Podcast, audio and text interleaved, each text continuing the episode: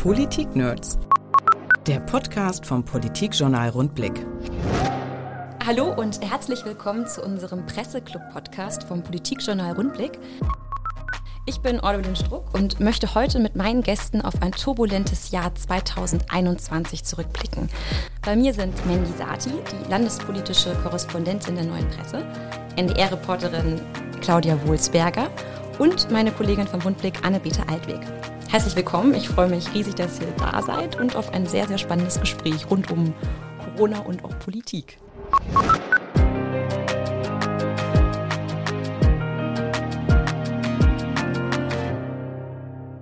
Starten äh, möchte ich gerne mit einem ähm, persönlichen Rückblick auf das Jahr 2021.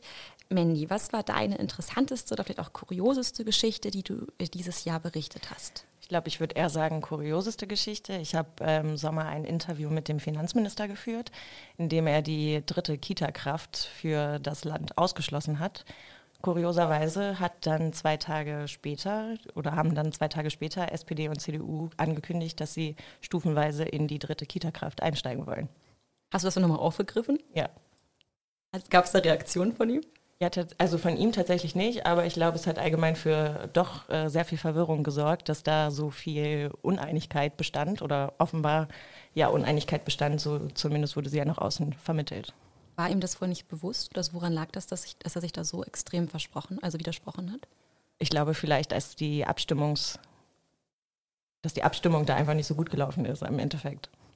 Okay. Was, ja, was ja immer mal wieder passiert. Wie wir das ja auch in der Pandemie ganz häufig sehen. Ja. Claudia, wie war es bei dir? Ähm, ich habe mich tatsächlich ja jetzt seit März 2020 fast ausschließlich mit Corona beschäftigt und vor allem dann eben auch mit den Corona-Regeln hier in Niedersachsen, äh, wo es ja viel zu erzählen gibt, weil die sich äh, sehr oft ändern. Ähm, eine, äh, ein Erlebnis oder ein Reportererlebnis, das ich dieses Jahr hatte, was echt besonders war, war, dass ich in Wunsdorf berichtet habe von der Rückkehr der Soldaten, die in Afghanistan die Evakuierungsmission äh, gemacht haben. Und äh, das war aus mehrererlei, äh, mehrerer Hinsicht natürlich total spannend, weil die ganze Republik irgendwie auf diesen Einsatz geguckt hat einerseits und dass alle natürlich auch die Bilder äh, da vom Flughafen in Kabul hatten und dachten so, boah, wie geht das jetzt zu Ende, wie geht das weiter vor allem? Und irgendwie war ich dann da so mittendrin und es war aber auch echt der erste und einzige Einsatz dieses Jahr, den ich mal wieder mit einem richtigen Team hatte, wo wir mit dem großen Besteck, sage ich mal, vom NDR da waren. So mit Kamerateams, mehreren, mit Hörfunkübertragungswagen. Äh, wir haben live geschaltet, wir hatten Bilder für die ARD geliefert. Also es war einfach so ein richtig schöner, großer Einsatz mal wieder, was ja echt eigentlich einen traurigen Hintergrund natürlich irgendwie hat. Klar, kein, keine Frage, aber ne, was auch so für, fürs Arbeiten mal wieder schön war zu sehen, so okay, wir sind, wir sind noch ein Team, wir haben da noch Leute, wir können das noch zusammen machen. Und vor allen Dingen, wie du sagst, äh, mal wieder rauszukommen und was anderes zu sehen als den Corona-Alltag, der ja doch unseren Alltag inzwischen sehr dominiert. Genau, ja. Da eher so ein bisschen zum Spielball zu werden, wie du, wie du schon richtig gesagt hast eigentlich, ne? Naja, vor allen Dingen auch hinterher zu laufen, vielleicht gar nicht unbedingt zum Spielball zu werden, aber ähm, natürlich auch durch die Dynamik des Virus und durch die Dynamik der Änderungen ja schon häufig darauf ähm, angelegt zu sein, möglichst schnell die Informationen zu haben. Und weil diese Situation einfach davon geprägt ist, dass sich viel schnell verändert, ähm, bleibt wenig Raum für Kreativität in Teilen, muss das man stimmt. leider auch ja. sagen. Genau, man ist, man ist total damit beschäftigt, erstmal, okay, es gibt eine neue Corona-Verordnung was steht dann da drin? Was wird vorgestellt? Äh, wie sind die Reaktionen aus allen möglichen Bereichen? Dann muss man leider auch dazu sagen, gerade in letzter Zeit so, bleibt das alles so, wie es in dieser Verordnung steht, wird nochmal was nachgebessert, kommt vielleicht doch jetzt direkt nochmal eine neue Verordnung. Das ist also so ein Kreislauf, der jetzt äh, gerade jetzt seit dem Herbst wieder so ins Rollen gekommen ist. Dann ist man schon, ehrlich gesagt, ein bisschen am Hinterherhecheln manchmal. Haben die Leute darauf Lust? Also was ist da so euer Eindruck? Ist langsam immer so diese Müdigkeit, dass man sagt, okay, ich habe keine Lust mehr, Corona-Nachrichten zu hören? Oder ist trotzdem das Interesse hoch, jetzt gerade auch irgendwie kurz vor Weihnachten ähm, mit, mit, mit Weihnachtspause und, und so weiter? Wie, wie nehmt ihr das wahr? Momentan merke ich, dass das Informationsbedürfnis irgendwie wieder groß ist, dass uns viele Fragen erreichen, weil zum Teil auch die Regeln vielleicht nicht verstanden werden oder sich widersprüchlich anfühlen, wie jetzt zum Beispiel die Ausnahmen von, für Geboosterte von dieser Testpflicht wo dann viele mit Durchbruchsinfektionen gesagt haben, sich gemeldet haben und gesagt haben, so, hä, so, warum denn wir nicht? Was ja jetzt auch angepasst wurde. Ähm, zwischendurch gab es das aber tatsächlich. Also ich dachte, ich glaube gerade so im August, als wir angefangen haben, diesen Stufenplan, dieses Ganze mit diesem Warnstufensystem, mit der Hospitalisierungsrate und der äh, Intensivbettenbelegung, als das alles angefangen hat, da ist mein Gefühl, haben wir ganz viele, ganz viele Leute verloren, die gesagt haben, so, okay, was, was soll das denn jetzt? So, das versteht doch kein Mensch mehr. Und das ist ehrlich gesagt auch nicht dadurch besser geworden, dass es jetzt schon mehrfach diese Stufen verändert wurden.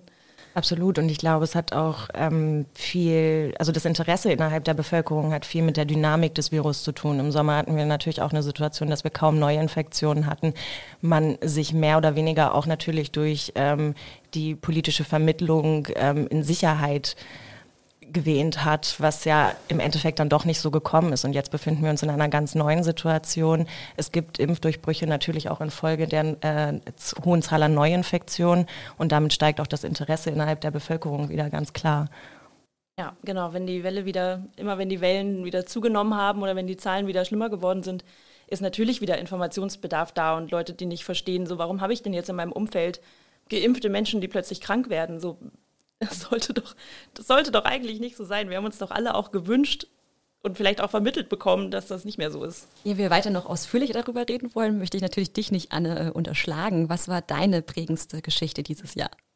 Ja, ich habe mich viel mit der Digitalisierung an Schulen befasst und wirklich kurios war, das mal an so einem Fallbeispiel zu verfolgen. Also eine tolle Schule, die sich sehr engagiert hat, die auch Unterstützung bekommen hat von den Behörden und trotzdem hat es über zwei Jahre gedauert.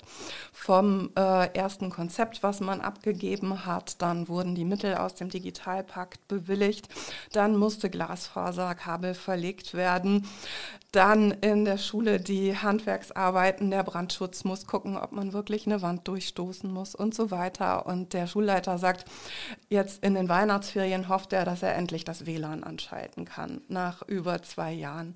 Also das hat mich wirklich frustriert, wie kompliziert es ist, unsere Schulen ans Netz zu bringen. Aber ich fand das auch gleichzeitig sehr faszinierend, was das so für pädagogische Möglichkeiten bietet und dass es, glaube ich, Schule wirklich gerechter macht. Also, dass es ganz andere Möglichkeiten gibt, sowohl im Homeschooling als auch äh, digitaler Unterricht vor Ort, jedem Schüler, jeder Schülerin wirklich gerecht zu werden und auch die Stillen im Land ein bisschen mehr wahrzunehmen und wirklich äh, jede einzelne Person anzuschauen, zu gucken, was macht die für Fortschritte, hat die die Aufgabe verstanden, wo braucht die vielleicht noch Unterstützung. Das sind wirklich ganz, ganz tolle Möglichkeiten, die wir nutzen sollten. Hast du schon? Also, also darf ich auch eine, Ja, klar. Äh, ich frage mich gerade so, glaubst du, das hat so lange gedauert auch wegen Corona oder hat Corona vielleicht eher das beschleunigt, dass man das Gefühl hatte, okay, wir müssen da jetzt mal zu Potte kommen? Ich glaube, Corona hat es beschleunigt, dass die Dringlichkeit gesehen wird. Also auch in den Behörden.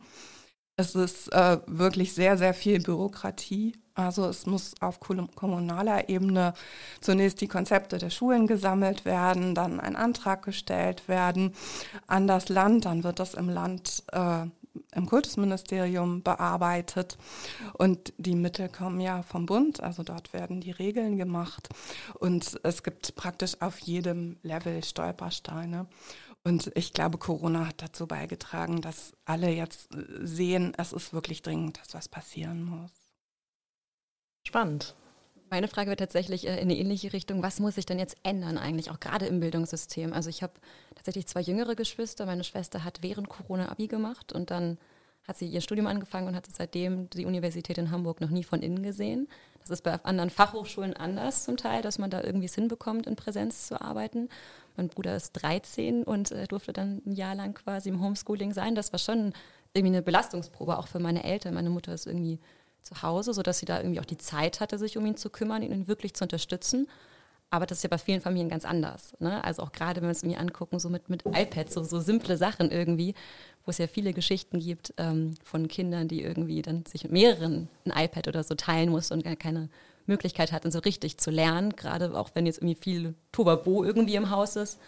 Was ist so eure, eure Meinung, Einschätzung? Was sollte sich ändern? Für mich sind es tatsächlich, glaube ich, sehr klar unter anderem echt iPads oder irgendwie einen Zugang zumindest zu digitalen Mitteln für alle. Ja, ich glaube, die Digitalisierung muss natürlich weiter nach vorne gestellt werden und es ist mit Sicherheit auch so, dass wir da sehr weit zurückliegen, wenn wir uns auch andere europäische Länder angucken, die da weiter vorne sind. Gleichzeitig glaube ich, dass wir viel mehr auf Chancengleichheit gucken müssen. Und das hat diese Pandemie eben vor allen Dingen gezeigt. Diejenigen, die verlieren, sind die Kinder, die eben nicht das Elternhaus haben, das du gerade beschrieben hast, sondern das Elternhaus, in dem vielleicht mehrere Kinder sich ein Kinderzimmer teilen, in dem äh, das Geld vielleicht auch nicht so vorhanden ist, um überhaupt diese Anschaffung zu schaffen und in denen die Eltern vielleicht auch so belastet sind, dass sie gar nicht die ganze Zeit überblicken können, welche hm, Aufgaben das Kind zu absolvieren hat, beziehungsweise ähm, hinterherhängen können oder, beziehung oder sich darauf konzentrieren können, was ihre Kinder eigentlich tun. Und das hat vor allen Dingen ja auch im ersten Jahr der Pandemie für viel Unmut im Land gesorgt und auch unter den Eltern, aber auch unter den Verbänden, die da ja wirklich große Schwierigkeiten gesehen haben. Und gleichzeitig glaube ich, also ja, Digitalisierung voranbringen ist, glaube ich, ein Muss, auch wenn wir uns international vergleichen. Ähm, aber trotzdem ist natürlich jetzt auch völlig sinnvoll, dass, dass die Politik versucht, die Schulen, solange es geht, offen zu halten oder das auch einfach macht, weil auch sozial natürlich total wichtig ist, dass Menschen untereinander Kontakt haben. Ähm, das geht ja Kindern nicht anders als Erwachsenen, aber ich glaube, bei Kindern ist es vielleicht noch viel wichtiger. Also das ist mir in der Recherche eigentlich erst klar geworden, dass das kein Gegensatz ist.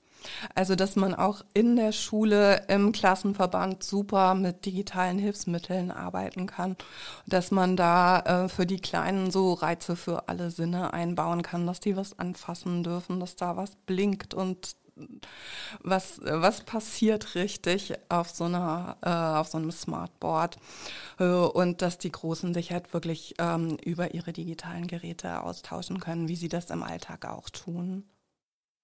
Glaubt ihr denn, dass sich durch die neue Bundesregierung jetzt auf einmal alles verbessert, sei es jetzt mit Corona, sei es mit der Digitalisierung? Was sind also eure Erwartungen, Hoffnungen, aber vielleicht auch irgendwie, wo ihr sagt, okay, da, da müssen wir dranbleiben, da muss man aufpassen? Also ich glaube, nicht, dass die neue Regierung irgendwie jetzt einen Selbstläufer hat. Das ist natürlich eine riesige Baustelle, die die, die, die jetzt erstmal haben mit Corona. Und das ist ja oft, ne, als Karl Lauterbach dann irgendwie als Gesundheitsminister ernannt wurde, ist das Internet ja erstmal erstmal total steil gegangen. Aber auch für den ist das natürlich harte Arbeit. Also ich glaube, das ist nicht so einfach, so jetzt kommt Lauterbach und jetzt ist die Pandemie besiegt. Das hört ja vor allem nicht nach der Pandemie auf. Ne? Ich meine, dann geht es ja weiter, das Gesundheitssystem nochmal irgendwie. Klar, und auch die Pandemie wird nicht so schnell aufhören. Also ich glaube, die wird uns auch in ihren Spätfolgen, selbst wenn wir irgendwann in dieser berühmten endemischen Phase sind, wird uns ja Corona noch auf Jahre beschäftigen. Und ähm, ich glaube, das wird, das ist natürlich nicht einfach für eine neue Regierung, aber es wäre für die alte auch nicht einfach gewesen.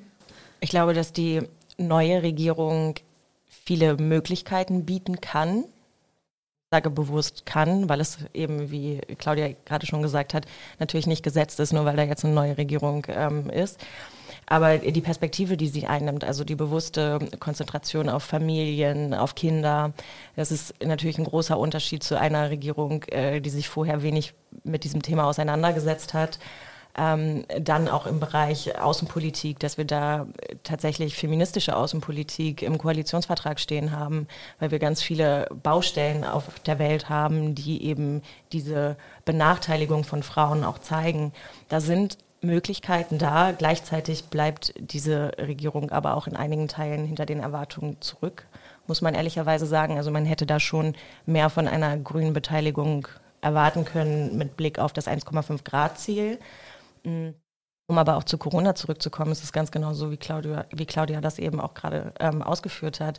Wir werden ja diese Pandemie noch viele Jahre vor uns hertragen oder beziehungsweise vielleicht nicht vor uns hertragen, sondern irgendwann auf die gleiche Höhe wie die Pandemie kommen. Wir haben es mit äh, Spätfolgen zu tun. Die werden unser Gesundheitssystem vermutlich auf lange Zeit äh, gravierend belasten. Das sind alles neue Herausforderungen, die jetzt auch auf uns zukommen und an die sich diese, diese, an die sich diese Bundesregierung auch messen lassen wird vielleicht sogar noch viel mehr als die davorige, ne? weil die, die bisherige Regierung ist einfach so reingeschlittert in dieses Problem und musste sich da irgendwie rausschaufeln, mehr oder weniger. Und die jetzt übernimmt das ja auch, naja, ganz bewusst im Grunde. Auch wenn es im Koalitionsvertrag jetzt gar nicht so die wahnsinnig große Rolle gespielt hat. Vielleicht sind ja auch die Erwartungen jetzt an, an Lauterbach auch ein bisschen höher, wo man sagt, okay, der hat einen medizinischen Background irgendwie, dass man dann eben auch sagt, okay, der war schon davor super oft in Talkshows, hat sich immer davor schon eingesetzt, dass man natürlich dann auch vielleicht sagt, okay, dann möchte ich und erwarte ich jetzt auch von ihm, dass er auch da eine sehr klare Linie irgendwie fährt vielleicht. Ne? Thema klare Linie, wie, wie steht ihr zu der Impfpflicht?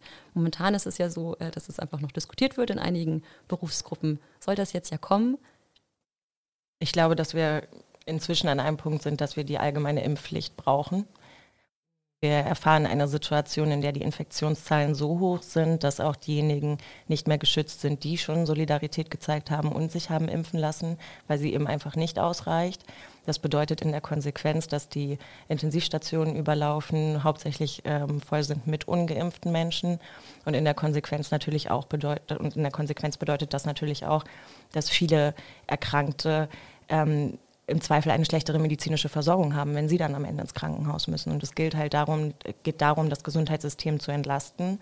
Das ist bisher nicht gelungen, aufgrund der relativ niedrigen Impfquote im Vergleich auch zu anderen europäischen Ländern, die deutlich oder die zu Beginn der Pandemie deutlich doller getroffen wurden. Gucken wir nach Italien, dort ist die Impfquote höher. Da sind aber auch noch die Bilder bekannt von den Leichenbergen. Das ist Deutschland erspart geblieben bisher. Das könnte aber mitunter drohen, wenn wir jetzt auch auf die oder wenn jetzt auch die Omikron-Variante uns erreicht. Das sehe ich genauso. Ähm, auch Portugal hat ja auch eine viel höhere Impfquote. Die hatten auch die schrecklichen Bilder aus, äh, von den überlasteten Krankenhäusern. Und das ist eigentlich schon ja fast tragisch, dass es offenbar ohne diese Bilder nicht geht. Ähm, aber wir haben eben die Situation, so das Virus verändert sich immer weiter und wir haben ein Mittel, das zumindest einigermaßen jetzt auch gegen diese Omikron-Variante, ähm, gegen Omikron wirkt der Impfstoff ja nicht so gut, aber immer noch besser als ungeimpft zu sein. Und offenbar hat es mit allen Appellen, haben wir nicht alle erreicht. Und weiß nicht, es gibt ja auch Stimmen, die dann sagen, vielleicht ist jetzt so eine Impfpflicht dann vielleicht sogar ganz gut, dann können auch die, die immer dagegen gewettert haben, sich jetzt gesichtswahrend impfen, weil sie, weil sie sagen müssen, naja, ich musste ja jetzt. Äh, vielleicht ist das also tatsächlich sogar nochmal ein guter Schub, aber ich sehe das genauso wie Mandy. Das äh, scheint irgendwie keinen anderen Ausweg mehr zu geben, um die Impfquote wirklich zu erhöhen. Ich glaube, der Fehler war vielleicht nur am Anfang des Jahres so oft zu betonen, dass es keine Impfpflicht geben wird. Und das, das wiederum hilft natürlich überhaupt nicht, irgendwie Verlässlichkeit und Vertrauen in die Politik zu schaffen, ehrlich gesagt. Ich glaube, das, was du gesagt hast, Claudia, mit dem Gesicht waren, das finde ich ein super guter Punkt. Ähm, ich hatte einen super spannenden Beitrag gesehen von Richard David Precht ähm, und der hatte zum Beispiel auch gesagt, dass es eben ja gar nicht mehr in der Diskussion, in der Debatte darum geht, von wegen um Wahrheit und um Fakten, sondern es geht ja einfach eher darum, dass man ähm, ja eine Position jetzt irgendwie, also die Impfverweigerer eine Position eingenommen haben und daraus ja auch einfach ihren, ihren Selbstwert so ein bisschen auch mitziehen und sagen, Mensch, ich, ich weiß auch Bescheid und so ist das und dass quasi, wenn sie dann eingestehen würden, dass sie eben Unrecht haben, dass sie auch einfach einem Gesichtsverlust, wie du gesagt hast, gleich käme. Das ist, glaube ich, sehr, sehr schwierig dann.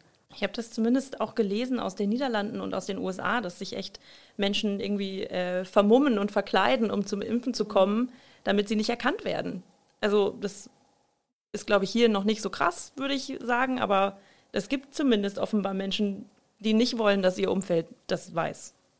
Aber ich denke, es gibt auch große Ängste nach wie vor und äh, Vorbehalte, die man auch ernst nehmen muss und die einfach Defizite offenbaren. Also Bildungsdefizite, was medizinisches Wissen angeht.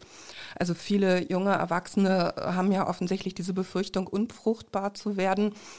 Ähm, Wahrscheinlich muss man einfach mehr darüber reden, was bedeutet überhaupt Unfruchtbarkeit und das ist nicht das gleiche wie ein junges Paar wünscht sich Kinder und das klappt nicht sofort. Und das gleiche äh, sehe ich auch bei Demokratiedefiziten. Also man muss auch mehr darüber reden, was ist ein demokratisches Gemeinwesen und welche Rolle spielt jede und jeder Einzelne darin. Das stimmt. Ich glaube, ich glaube auch so, dass äh, also das Aufklären darf nicht aufhören, nur weil wir eine Impfpflicht haben. Ne? Also ich glaube, da ist trotzdem extrem viel auch Informationsarbeit äh, weiter nötig.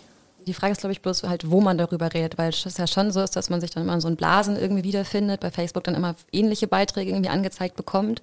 Ich glaube, dass das natürlich ein Problem ist. Jetzt Schulen haben natürlich den Vorteil, dass man irgendwie dann Lehrkräfte hat, die können vielleicht auch im Biologieunterricht, in verschiedenen Unterrichtsfächern irgendwie auch mit aufklären und irgendwie alle auf dasselbe Level erstmal von den Fakten heben. Aber das wird natürlich dann schwierig bei, bei erwachsenen Menschen, die vielleicht einfach bewusst dann sagen, nee, das ist eine, die Lügenpresse, das lese ich nicht, ich bekomme immer nur die und die Beiträge gepostet. Und ähm, Stimmt. Ähm, ich würde aber an den Punkt auch noch anschließen, dass ich eigentlich ziemlich enttäuscht darüber bin, wie wenig Vertrauen in Wissenschaft besteht in einem so großen Bildungsland wie Deutschland, wenn man sich das mal genauer anguckt. Und es zeigt eigentlich, dass wir offenbar ein Problem dahingehend haben, solche Werte zu vermitteln. Und da muss natürlich sich auch die Frage gestellt werden, gerade wie du es eben ansprachst, Anne, für ein Demokratieverständnis, für ein Wissenschaftsverständnis, dass das alles freiheitliche Güter sind, die wir haben, dass ähm, das transportiert werden muss. Und die Frage ist eben, wo knüpft man an diesem Punkt an? Und ist da nicht vielleicht, ist es da vielleicht nicht auch schon nötig, dass das auch deutlicher in der Schule transportiert wird? Wann meinst du, liegt das, dass das auf einmal jetzt, ist das abhanden gekommen oder war das nie richtig vorhanden? Wie? Glaube nicht, dass das abhanden gekommen ist. Ähm, es hat sich natürlich, also die Situation, in der wir uns befinden, ist die, dass wir wesentlich freier denken dürfen, als wir das vor 30 Jahren in Deutschland durften. Und wenn wir nochmal an die DDR zurückdenken und äh, die, uns die Wiedervereinigung vor Augen führen. Und diese Freiheit, denken zu dürfen, führt natürlich auch zu Widersprüchen im Prinzip. Aber gleichzeitig, du hast es ja auch schon angesprochen, wir befinden uns irgendwie ja permanent in Filterblasen. Mhm ähm, das, das verstärkt das ja auch, dass man viele Stimmen hört, die das Gleiche denken wie man selbst oder die einen so in, in eine Richtung lenken, dass man dann nicht mehr rauskommt, so ohne, so ohne weiteres zumindest, äh, weil man denkt, die Welt ist so, wie sie mir eben in den sozialen Medien angezeigt wird. Und ich glaube, dass, dass da Schule auch im Bereich Digitalisierung auch viel mehr Medienkompetenz einfach mitbringen muss und mitvermitteln muss. Ja, das ist übrigens ein guter Punkt. Ich glaube, das ist nämlich eigentlich über viele Jahre versäumt worden. Wir haben ähm, eine neue Option, über die wir uns ausdrücken können, das Internet. Ähm, haben die Möglichkeit, alle möglichen Informationen zu beziehen, haben aber ganz wenig darüber gelernt, auch wenn ich an meine Sch Schulzeit zurückdenke und die liegt jetzt noch nicht 20 Jahre zurück, sondern ich habe mein Abi vor knapp zehn Jahren gemacht. Ähm, da geht es habe ich das auch nicht gelernt. Und bei mir war das Internet schon relativ groß und es war keine Frage mehr, ob sich das durchsetzt. Und ähm, habe trotzdem nicht gelernt, wie ich diese Quellen analysieren kann. Das kam dann eher durch ein eigenes Interesse. Und da ist vielleicht. Deine, dein familiärer Background, könnte ich mir vorstellen. Vielleicht äh, das mit Sicherheit auch und vielleicht auch eine gewisse Aufgeklärtheit, aber die kann man ja nicht von jedem Menschen verlangen und ähm, auch nicht von jedem Menschen verlangen, dass er mit der Fülle der Informationen vernünftig umgehen kann, weil sie ja doch auch erschlagend sein kann. Und das ist vielleicht vergessen worden, diese Medienkompetenz weiter nach vorne zu stellen und halt beizubringen, wie kann ich analysieren, ob etwas falsch ist oder nicht. Wie kann ich feststellen, ob das jetzt eine Fake News ist oder ob das der Realität entspricht. Und ähm, Natürlich hat dieses Blasendenken auch zu diesem Unwort Lügenpresse beigetragen und eine andere Wahrheit ähm, versucht zu erschaffen. Würdest du das ansiedeln? Also wäre das etwas, was man einfach noch mit dem Deutschunterricht verbindet oder dass man das vielleicht auch als neues Fach quasi macht? Also ich, ich hatte nämlich jetzt gelesen, dass äh, der Bürgerrat Bildung und Lernen, die fordern ja einheitliche ähm, Lehrpläne und da wurden auch zum Beispiel Schüler gefragt und die haben tatsächlich, was mir mal aufgeschrieben, äh, gesagt, dass sie ein Fach fordern, Lernen fürs Leben. Da würden sie zum Beispiel auch sehen, Steuererklärung, auch vielleicht auch mal ein bisschen kochen und so, dass man so ein paar Basic-Sachen weiß, die man irgendwie nie gelernt hat quasi in der Schule, wäre das vielleicht auch was, was man noch mit reinbringt. Ja, mitunter oder generell ein Fach zu Demokratieverständnis. Mm, da haben wir ja auch durchaus Schwierigkeiten, wenn wir uns das so angucken, beziehungsweise das eine bedingt das andere. Es gibt Blasendenken, in dem ähm, sich die Leute möglicherweise auch radikalisieren. Das konnten wir bei Walter Lübcke sehen, wie sich die Radikalisierung dann auch in Taten äußern kann. Und deswegen würde ich das eine nicht ohne das andere denken. Also Demokratie und Medienkompetenz gehört für mich ganz klar ganz eng zueinander. Und ähm, das kann man mit Sicherheit in einem eigenen Fach unterbringen. Aber ich würde jetzt auch eigentlich gerne die Deutschlehrer da rausnehmen. die haben, die haben glaube ich, schon genug an der Backe. Aber diese Idee finde ich total schön, Lernen fürs Leben. Also unser Bildungskanon stammt ja irgendwie aus einer Zeit, wo ähm, Menschen äh, höhere Schulen, weiterführende Schulen besuchten, die einen Geschäftsführer hatten fürs Business und einen Verwalter für die Landwirtschaft. Und der Sohn wurde halt darauf vorbereitet, das dann irgendwann zu übernehmen und konnte sich so mit den schönen Dingen des Lebens befassen. Und ähm, ja, die Gesellschaft ist seitdem eine ganz andere geworden. Und ich denke, wenn die Schüler das selber so sagen, wir brauchen andere Schulfächer, sollten wir da unbedingt drauf hören. Ja, an diese äh, Debatte würde sich möglicherweise auch nochmal die Reform des Schulsystems anschließen.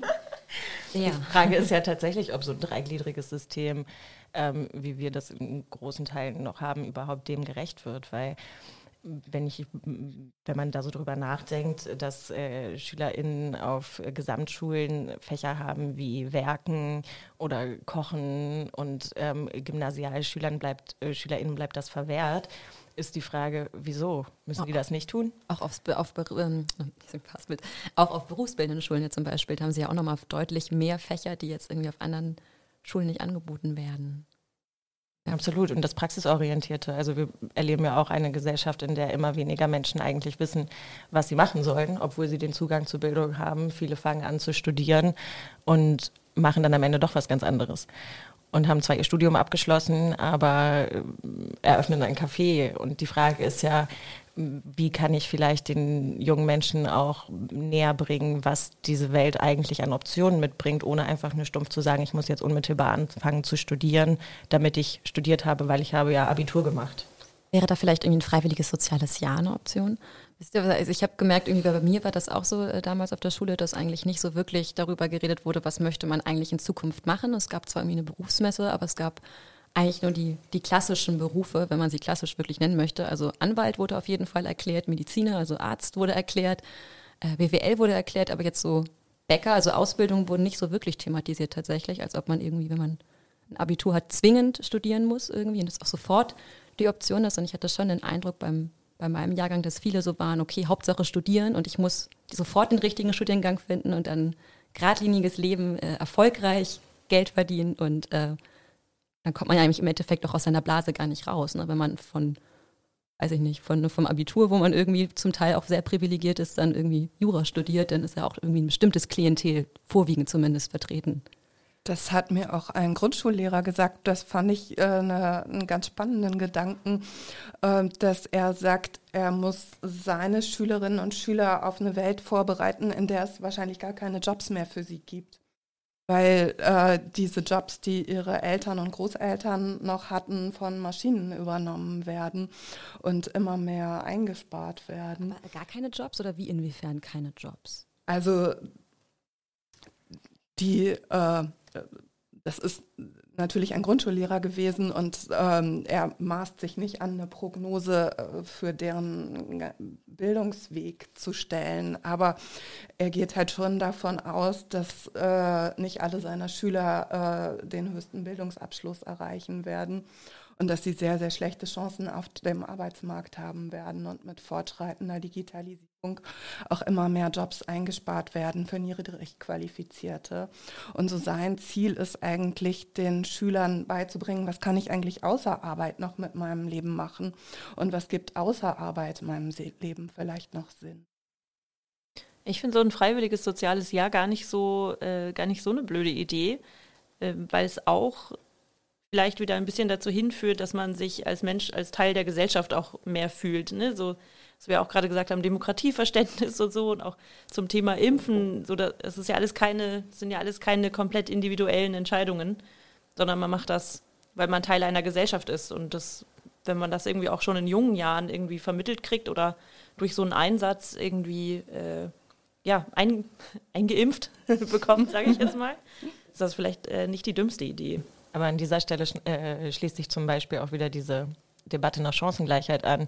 Vielen jungen Menschen bleibt es verwehrt, ähm, ein freiwilliges soziales Jahr zu machen in der jetzigen Situation, weil sie sich oh. das eben nicht leisten können. Ich meinte auch Pflicht, äh, ein verpflichtendes soziales Jahr. Ich habe voll im Begriff äh, was auch natürlich verklebt gerade. werden muss. Also genau, das genau, absolut, tatsächlich absolut recht. Genau, darauf wollte ich ja. nämlich hinaus, weil momentan läuft es äh, durch diese Freiwilligkeit, die wir eben haben und die Situation, dass ähm, das eben nicht in voller Gänze vergütet wird oder es eben nur eine Aufwandsentschädigung gibt, darauf hinaus, dass das natürlich nur Leute machen können, die sich das eben auch leisten können.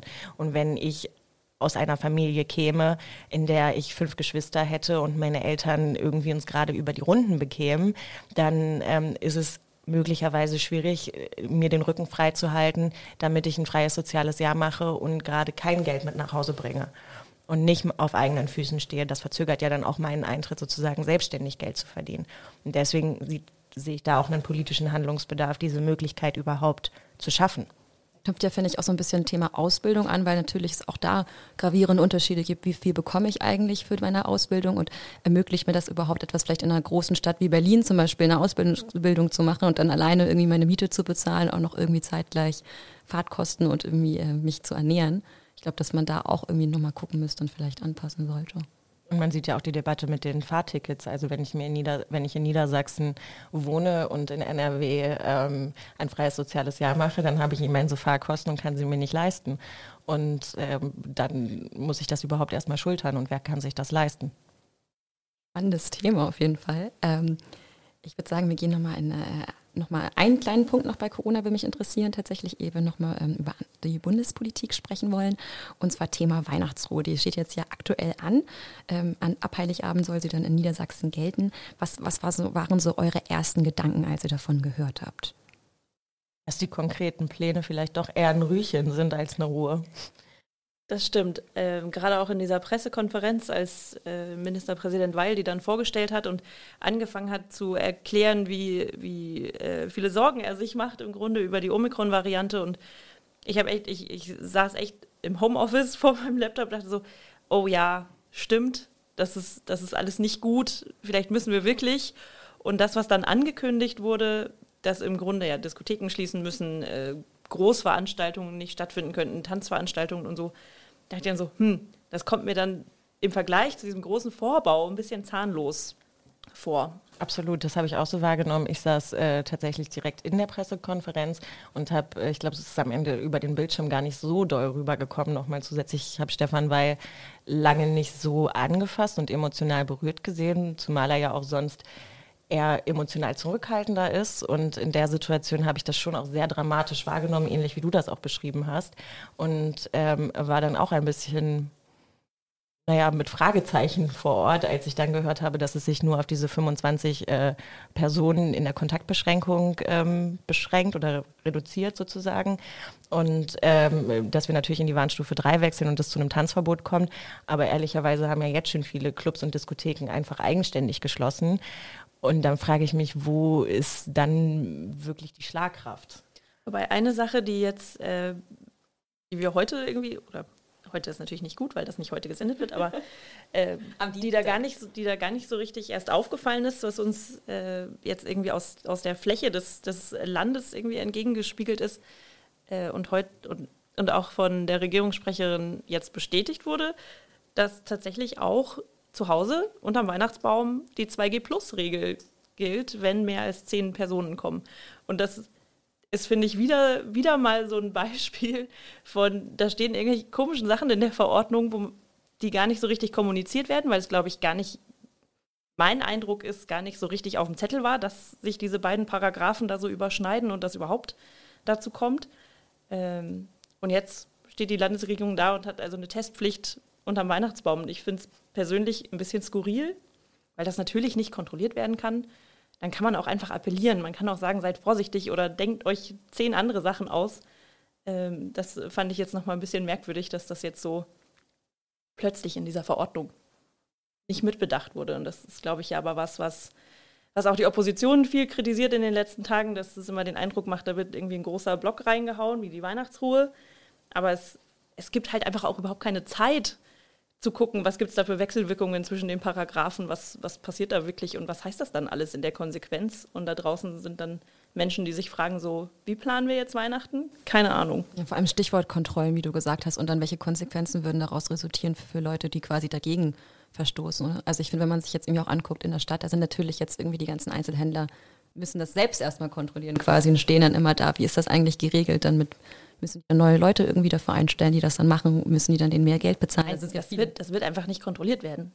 Also, also zumindest jetzt die Regel. Die, also die zu also Weihnachten ja, nicht, genau. Der Einzelhandel, ja schon, aber ja. natürlich schon, aber ja, natürlich. Es ist mit viel bürokratischem Mehraufwand verbunden und ähm, in dem Punkt kritisiert ja beispielsweise auch die FDP, das hat sie ja äh, oder in dieser Landtagssitzung in der vergangenen Woche nochmal sehr deutlich gemacht, ähm, dass die Landesregierung zum Beispiel vergisst, mit den einzelnen Akteuren sich an einen Tisch zu setzen. Also sie verhängt eine 2G-Plus-Regel für die Gastronomie, hat aber nie mit der Gastronomie gesprochen, so sagt es zumindest die FDP, und ähm, sich darüber ausgetauscht, wie diese Regel tatsächlich auch in der Realität umgesetzt werden kann. Und da knüpft dann sozusagen auch ein bisschen das an, was in den vergangenen Wochen passiert ist. End, end, erst wird die 2G-Plus-Regel verhängt, dann gibt es eine Testpflicht für alle. Geimpften, dann sind die Geboosterten ausgenommen, dann verkündet der Ministerpräsident in der Sondersitzung des Landtages, dass es jetzt aber doch wieder eine Ausnahme für die Gastronomiebetriebe gibt, nämlich sie können auf 2G wechseln, wenn sie nur eine 70 Prozent Auslastung mh, anstreben oder umsetzen. Und all das führt in der Konsequenz natürlich zu Verunsicherung, zu Unklarheit und ähm, auch zu Ärger, äh, zum Beispiel auch bei den Kommunen, wie wir das jetzt ja wahrnehmen können. Aber woran glaubst du, ähm, Mandy, liegt das, dass ähm, die Betroffenen eigentlich immer, im Endeffekt immer noch nicht befragt werden? Also dass jetzt irgendwie Gastronomen nicht vorher gefragt wurden, okay, welche Konzepte sind überhaupt in der Praxis realistisch? Das, das zieht sich, finde ich, so ein bisschen wie so ein roter Faden durch, dass im Endeffekt es eigentlich immer so ist, dass irgendwie eine Entscheidung getroffen wird und dann man quasi überlegt, wie setzt man das um? Wieso könnte man da nicht einfach irgendwie vielleicht früher ein Treffen machen und dann ich glaube, ein großes Problem, das es gab, ist, dass man ähm, nicht damit gerechnet hat, dass diese vierte Welle so drastisch ähm, sich nochmal noch mal bemerkbar machen würde und dass man diese Testpflicht im Sommer abgeschafft, abgeschafft hat und eben dann damit dafür gesorgt hat, dass man kein Monitoring über die Impfdurchbrüche hatte. Und wir jetzt in einer Situation sind, dass wir relativ viele Impfdurchbrüche haben und so die Landesregierung und auch die Bundesregierung ja ähm, der Situation im Kern hinterhergelaufen sind. Und ähm, jetzt vor die Lage zu kommen, ist natürlich ein bisschen schwierig, wenn man noch versucht, das, die alten Fehler sozusagen wieder auszubügeln. Und ja. Ich glaube auch so, dass das Ganze, was jetzt so die, letzte, die letzten anderthalb Wochen da passiert ist, Entschuldigung, ist ja auch offensichtlich geprägt von einer sehr, sehr großen Eile. Und das, das glaube ich der Landesregierung auch, dass sie da einfach schnell handeln will und eben vorsichtiger sein will, damit wir eben nicht irgendwie in völlig eskalierende Zahlen kommen, wie es anderswo passiert ist. Mm, also das, das kaufe ich, das kaufe ich der Landesregierung durchaus ab, aber es hat jetzt natürlich ein paar unschöne Schleifen geschlagen dadurch. Das stimmt und das ist natürlich auch so das Virus bestimmte Dynamik, in der wir uns befinden. Und ähm, Natürlich war es absehbar, dass das Virus mutieren könnte und das ist jetzt auch passiert. Aber das hat uns natürlich nochmal in eine ganz andere Lage manövriert, die vorher vielleicht gar nicht absehbar gewesen wäre, wenn wir noch über die Delta-Variante gesprochen haben. Und jetzt steht da Omikron im Raum. Wir haben einzelne Fälle inzwischen schon nachgewiesen. Aber ähm, mit hoher Wahrscheinlichkeit wird der Januar und der Februar darauf oder darin münden, dass diese Variante sehr dominierend sein wird. Und das bringt natürlich alles neue Gefahren, auf die reagiert werden muss. Den Punkt sehe ich durchaus auch.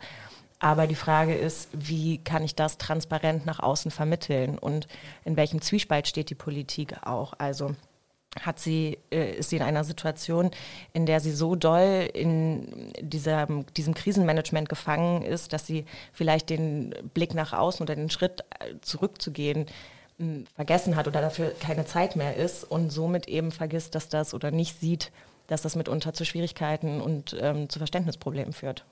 Man merkt ja auch, dass in letzter Zeit irgendwie die, die Angefasstheit auch ein bisschen mehr zunimmt, ne? wenn man solche Sachen angesprochen hat, wie, was ist ja vorhin auch schon, ne? die Geboosterten werden ausgenommen von der Testpflicht, aber Impfdurchbrüche oder genesene Impfdurchbrüche, Durchbruchsgenesene, wie auch immer wir das nennen wollen, ähm, erstmal nicht. Äh, kam ja ganz oft, egal ob jetzt in den Ausschüssen oder auch in den Pressekonferenzen, einfach so, naja gut, es gibt halt Ungerechtigkeiten, wir haben immer Ungerechtigkeiten, irgendjemand ist immer unglücklich mit unseren Verordnungen. Und das stimmt natürlich, aber das kann ja nicht die Prämisse des Handels sein, dass man sagt, ist, e ist egal, überspitzt gesagt, weil es wird eh irgendjemand unzufrieden sein. Das kann ja nicht rechtfertigen, dass man nicht nochmal drüber nachdenkt, um es mal mit den FDP-Worten zu sagen. Ich finde aber auch, die Gastronomie hat ja eine recht laute Lobby. Also ich denke, es ist auch allgemein bekannt, wie da die Positionen sind. Da müsste man vielleicht auch nicht jedes Mal nachfragen. Und es tut mir persönlich total leid für jeden Gastronomen, jede Gastronomin, wo ich gerne bin. Aber es hilft ja nichts. Das sind halt die Orte, wo Menschen sich treffen. Absolut, und dass da eingeschritten werden muss, auf jeden Fall. Aber die Frage ist natürlich, ähm, inwiefern dann die Nachbesserungen Sinn ergeben oder ob sie nur aufgrund des Drucks passieren. Wir sehen auf jeden Fall, dass Corona uns äh, leider, muss man tatsächlich ja sagen, einfach noch sehr, sehr lange beschäftigen wird. Vielleicht noch ein ähm, Ausblick bzw. Rückblick. Erst einmal der Rückblick auf die Bundestagswahl. Hat euch das Ergebnis überrascht oder war das eigentlich relativ vorhersehbar für euch? Claudia, du guckst schon so. oh Gott, das ist schon so lange her. Ähm, nee, ich glaube, so richtig überrascht hat es mich nicht, ehrlich gesagt. Muss noch mal gucken, hat jemand anderes schon was zu sagen? Ich glaube, ich muss erstmal nachdenken. Doch, natürlich muss man irgendwie sagen, dass es schon überraschend war, dass Olaf Scholz bzw. die SPD am Ende so gut über äh, so gut abgeschnitten hat. Das war ja mitunter nicht zu erwarten. Überraschender fand ich aber viel eher die Tatsache, wie jung WählerInnen gestimmt haben und dass doch so ein großer Teil junger Menschen am Ende ihr Kreuz äh, bei der FDP gesetzt hat. Stimmt. Hätte ich vielleicht am Anfang gar nicht erwartet, vielleicht weil wir auch viel über Fridays for Future gesprochen haben und irgendwie mm, der Eindruck entstanden ist, dass viele junge Menschen grün wählen würden. Und das hat mich überrascht. Also ich weiß genau, was du meinst. Diesen äh, Trend habe ich auch beobachtet. Ähm, Lindner war ja einmal in Hannover und da waren tatsächlich extrem viele junge Leute. Und ich weiß auch aus dem Bekanntenkreis natürlich, dass, dass einige da eben gesagt haben, okay, sie möchten gerne die FDP wählen, sie fühlen sich da mehr unterstützt. Das fand ich zum Beispiel auch spannend mit, mit den Grünen im Umkehrschluss. Da hatte ich eigentlich ganz am Anfang der Wahl gedacht, dass da deutlich mehr Stimmen kommen. Und dann ging das ja wirklich so also das, das war, also trotzdem muss man sagen, haben sich die Grünen extrem viele Stimmen äh, geholt, aber ich hätte mir vorstellen können, dass da eigentlich noch mehr drin gewesen wäre. Ich weiß nicht, wie es dir geht, Anne. Ja, ich glaube, vielen grünen Stammwählern ging das auch so. Also da haben, glaube ich, viele schon gedacht, wir sind quasi Kanzlerin. Äh, ähm, mich hat es nicht überrascht. Also ich fand schon, dass es äh, schon eine ganze Weile auf Olaf Scholz hinauslief und dass, ähm, glaube ich, diese, ähm, diese Zurückgenommenheit, die er ausstrahlt, vielleicht auch dieses äh, nicht ganz so mackerhafte, äh, dass das doch vielen Wählern und Wählerinnen Sicherheit gegeben hat und dass man doch so ein bisschen den Wunsch hat, es soll so weitergehen mit dem ruhig durchregieren, wie es bisher war. Und dafür steht vielleicht auch am ehesten Olaf Scholz. Das glaube ich auch, dass äh, die CDU das große, große Problem hatte, dass sie natürlich Merkel nicht mehr hatten als Zugwert für die Wahl. Ähm, was sich jetzt auch, ja auch gezeigt hat, dass Merkel wahrscheinlich ein großes Zugpferd war für die letzten Wahlen, weil viele Menschen eben doch sich diese Beständigkeit gewünscht haben und sich eigentlich auch ganz gut regiert gefühlt haben. Und dass äh, im Grunde die SPD davon jetzt profitiert hat, diesmal, weil sie natürlich mit Scholz einen aus dieser Reihe vorne hatten. Und äh, die CDU erlebt jetzt das, was die SPD vor einigen Jahren erlebt hat. Das muss man auch mal ganz klar so sagen. Ähm, da konnte sich eine Partei ganz lange hinter einer Führungsfigur verstecken, in dem Fall Angela Merkel, die das sehr doll zusammengehalten hat und äh, auch die inneren Quereleien oder Quengeleien ähm, versucht hat, äh, nach außen hin abzuschirmen. Und das ist dann nicht mehr gelungen. Und dann hatten wir da einen Machtkampf, der ähm, männlich dominiert war und sehr doll eigentlich im Prinzip patriarchale Strukturen offengelegt hat. Und ich glaube, das hat für, war für viele Menschen sehr abschreckend, das zu sehen, wie auch die Partei eigentlich in der Lage ist, sich, gegen, also sich untereinander zu zerfleischen. Kann man denn daraus schon was ableiten für die Landtagswahlen, die jetzt anstehen? Was ist da so euer Gefühl? Also in Niedersachsen wurde ja erstmal nochmal viel, viel SPD-lastiger gewählt als im Bundesschnitt. Und hier haben wir natürlich, oder hat die SPD den Vorteil, dass sie wieder mit Weil ins Rennen gehen wird. Das heißt, man kann hier genau das machen. Man kann den weiter wählen, der uns jetzt durch die Pandemie geführt hat, was, glaube ich, für viele schon auch wichtig ist. äh, gerade in so einer Krise Beständigkeit, das ist ja, ja bekannt. Ich glaube auch spannender fast wird, wie Grün, Grüne und FDP in Niedersachsen abschneiden werden. Das denke ich auch. Und gleichzeitig macht sich aber bei der CDU, so wie ich es wahrnehme, auch eine gewisse Unruhe bereit. Oh ja. Äh, also man merkt das äh, sehr deutlich, dass da doch auch Ängste bestehen, ähm, Ängste, die Prozentpunkte nicht mehr so einzufahren. Dann hat man mit Bernd Altusmann ähm, auch jemanden an der Spitze stehen, der sich in der Personalie Weil, also jetzt nicht dramatisch zu Weil unterscheidet. Das sind zwei Männer, die aus einer Generation stammen Mm, und der eine hat eben den Vorteil, dass er das Land schon ganz lange regiert. Und wenn man da jetzt eine andere Figur hinstellen würde, die ähm, ein großes Unterscheidungsmerkmal zu Stefan Weil bieten würde, glaube ich, sehen die Chancen auch ganz anders aus. Aber gleichzeitig haben wir hier in Niedersachsen auch einen Landesverband äh, der CDU, der sehr konservativ ist, auch im Bundesvergleich. Und es gibt ja durchaus auch die Forderung, die Bundes-CDU-Spitze paritätisch zu besetzen das halte ich hier in Niedersachsen in Teilen für sehr ausgeschlossen. Mit wem auch? Genau. Eigentlich ein bisschen schade. Ne? Also absolut, also da ist ja Handlungsbedarf ja. und es braucht, es fehlt an Frauen, es fehlt an vor allen Dingen auch jungen Menschen, jungen Männern und Frauen. Und die CDU in Niedersachsen, und ich glaube, das muss man auch fair, fair, fairnesshalber so sagen, generell die Landtagsfraktionen von SPD und CDU sind sehr alt. Und wenn man eine neue Wählerinnengruppe repräsentieren möchte, dann muss man sich irgendwie auch verjüngen. Das ist jetzt auf Bundesebene bei der SPD-Fraktion gelungen.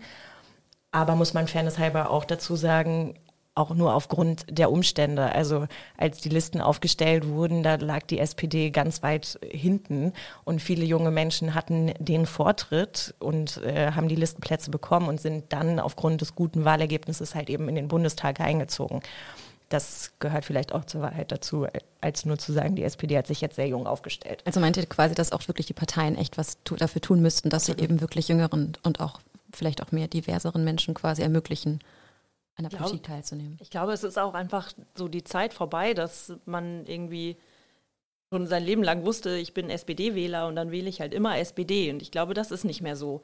Das hat sich auch in dem Wahlergebnis in Berlin ganz deutlich gezeigt und das wird auch im Land nicht anders sein. Und um vielleicht nochmal auf diese mm, auf das Wahlverhalten der jungen Menschen zurückzukommen. Natürlich unterscheiden sich FDP und Grüne im Kern sehr deutlich von ihren Inhalten. Aber gleichzeitig sind das die beiden Parteien, die relativ jung aufgestellt sind und auch divers. Und da haben SPD und CDU durchaus Nachholbedarf, das äh, umzusetzen. Mehr junge Frauen, mehr junge Männer, vielleicht auch mehr Menschen mit Migrationsgeschichte und ähm, generell eine andere Diversität, sei es aufgrund der Sexualität, der Herkunft, der Religion, was auch immer, einfach das wieder zu spiegeln, was unser Land eben ist, divers. Ich finde es tatsächlich, ich finde es auch ganz interessant, äh, jetzt schon beobachten zu können, wie sich die Dynamiken auch im Landtag ändern. Ich, äh, genau, das, ihr, ihr, nickt schon, ihr nehmt das natürlich auch alle wahr, weil es auch so greifbar ist. Also es hat, glaube ich, schon angefangen im Bundestagswahlkampf. Ähm, ich glaube, Mandy, da hast du sogar darüber berichtet, über die Plakate von Bernd Althusmann, ja. äh, der überhaupt nicht zur Wahl stand, aber wo offenbar die CDU schon das Gefühl hatte, so irgendwie müssen wir den nach vorne bringen und bekannter machen für nächstes Jahr. Und äh, jetzt natürlich nach der. Nee, erzähl erst du, ja. Ich muss, ich muss schmunzeln, vor allen Dingen, weil, wenn man darüber nachdenkt, aus klimaschutztechnischen äh, Gesichtspunkten. Da werden 900 Großleinwände mit dem Foto von Bernd Altusmann gedruckt, um sie drei oder vier Wochen, wenn überhaupt, stehen zu lassen und dann diese Wände mit Armin Laschet überzuplakatieren. Also selbst, also so ganz nachhaltig ist das erstens schon mal nicht. Und zweitens stellte sich dann auch die Frage, naja, zu was kann man denn oder zu was kann man jetzt Bernd Altusmann eigentlich machen, wenn man sein Kreuz setzt? Und da zeigte sich eben schon ganz deutlich, dass, glaube ich, Bernd Altusmann in einer Rolle ist, dass er sich durchsetzen will, dass es ähm, schwierig gelingt, sich abzugrenzen. Die Frage ist ja dann fast schon, ob das überhaupt dann nochmal eine Koalition wird mit der Landesregierung, mit CDU und mit SPD oder ob man vielleicht sagt, okay, vielleicht könnte man sich auch vorstellen, dass sich das, dieser Trend so weiterzieht, dass eben die Grünen und die FDP deutlich an Stimmen gewinnen in Niedersachsen und dass die CDU dann vielleicht auf einmal gar nicht mehr in der Koalition ist. Wie, wie, wie ist da eure Einschätzung? Naja, also SPD und Grüne machen ja überhaupt keinen Hehl draus, dass sie eigentlich ganz gerne zusammen regiert haben und das auch wieder machen würden. Und äh, ich glaube, wenn sich da eine Mehrheit finden würde würden die das auf jeden Fall auch so machen, ist mein Eindruck, eher als dass sie freiwillig nochmal in eine große Koalition gehen, was ja von Anfang an nie so richtig beliebt war. Also wenn ich Stefan Birkner richtig verstanden habe, liebäugelt die FDP ja auch durchaus mit einer Ampel in Niedersachsen. Ja, wenn ich die FDP wäre, würde ich das auch machen. das ist die beste Chance, glaube ich, das äh, zu reißen, wenn die, wenn die Werte ungefähr so bleiben. Ne? Stimmt, aber ich glaube, was auf der anderen Seite stattfindet, ist natürlich, dass Grüne und SPD eigentlich ganz gerne zusammen im Zweierbündnis regieren würden. Und wenn sich die Möglichkeit äh, bietet, dann glaube ich, wird es unter keinen Umständen auf eine Ampel hinauslaufen. Ich fand das ganz interessant. Ähm, ich glaube, das war im Rahmen der Koalitionsverhandlungen, haben wir tatsächlich auch mal die Fraktionschefs schon mal gefragt, ne, wie sie so auch auf die, oder was? Nee, genau, es war noch ein Jahr große Koalition in, in Niedersachsen und wo ähm, Dirk Töpfer, der CDU-Fraktionschef, dann sagte so, ach, er arbeitet eigentlich ganz gerne in der großen Koalition und ist doch ganz nett und das könnte man doch mal wieder machen. Wo ich mir auch gedacht habe, ja, auch, auch das ist natürlich jetzt ein Betonen, es, es könnte doch, wir könnten das doch nochmal machen, während, wie Mandy auch schon sagt, ich glaube, wenn, die Rot, wenn Rot-Grün die Chance dazu hat, zu zweit zu regieren, dann würden sie das wahrscheinlich auch ergreifen. Mhm bleibt auf jeden Fall super spannend. Ähm, vielleicht treffen wir uns dann vor der nächsten Wahl nochmal und dann schnacken wir nochmal darüber. Es war super, super schön, dass ihr da wart. Es war sehr spannend und ähm, vielen Dank. Dankeschön. Vielen, vielen Dank für die Einladung. Sehr gerne.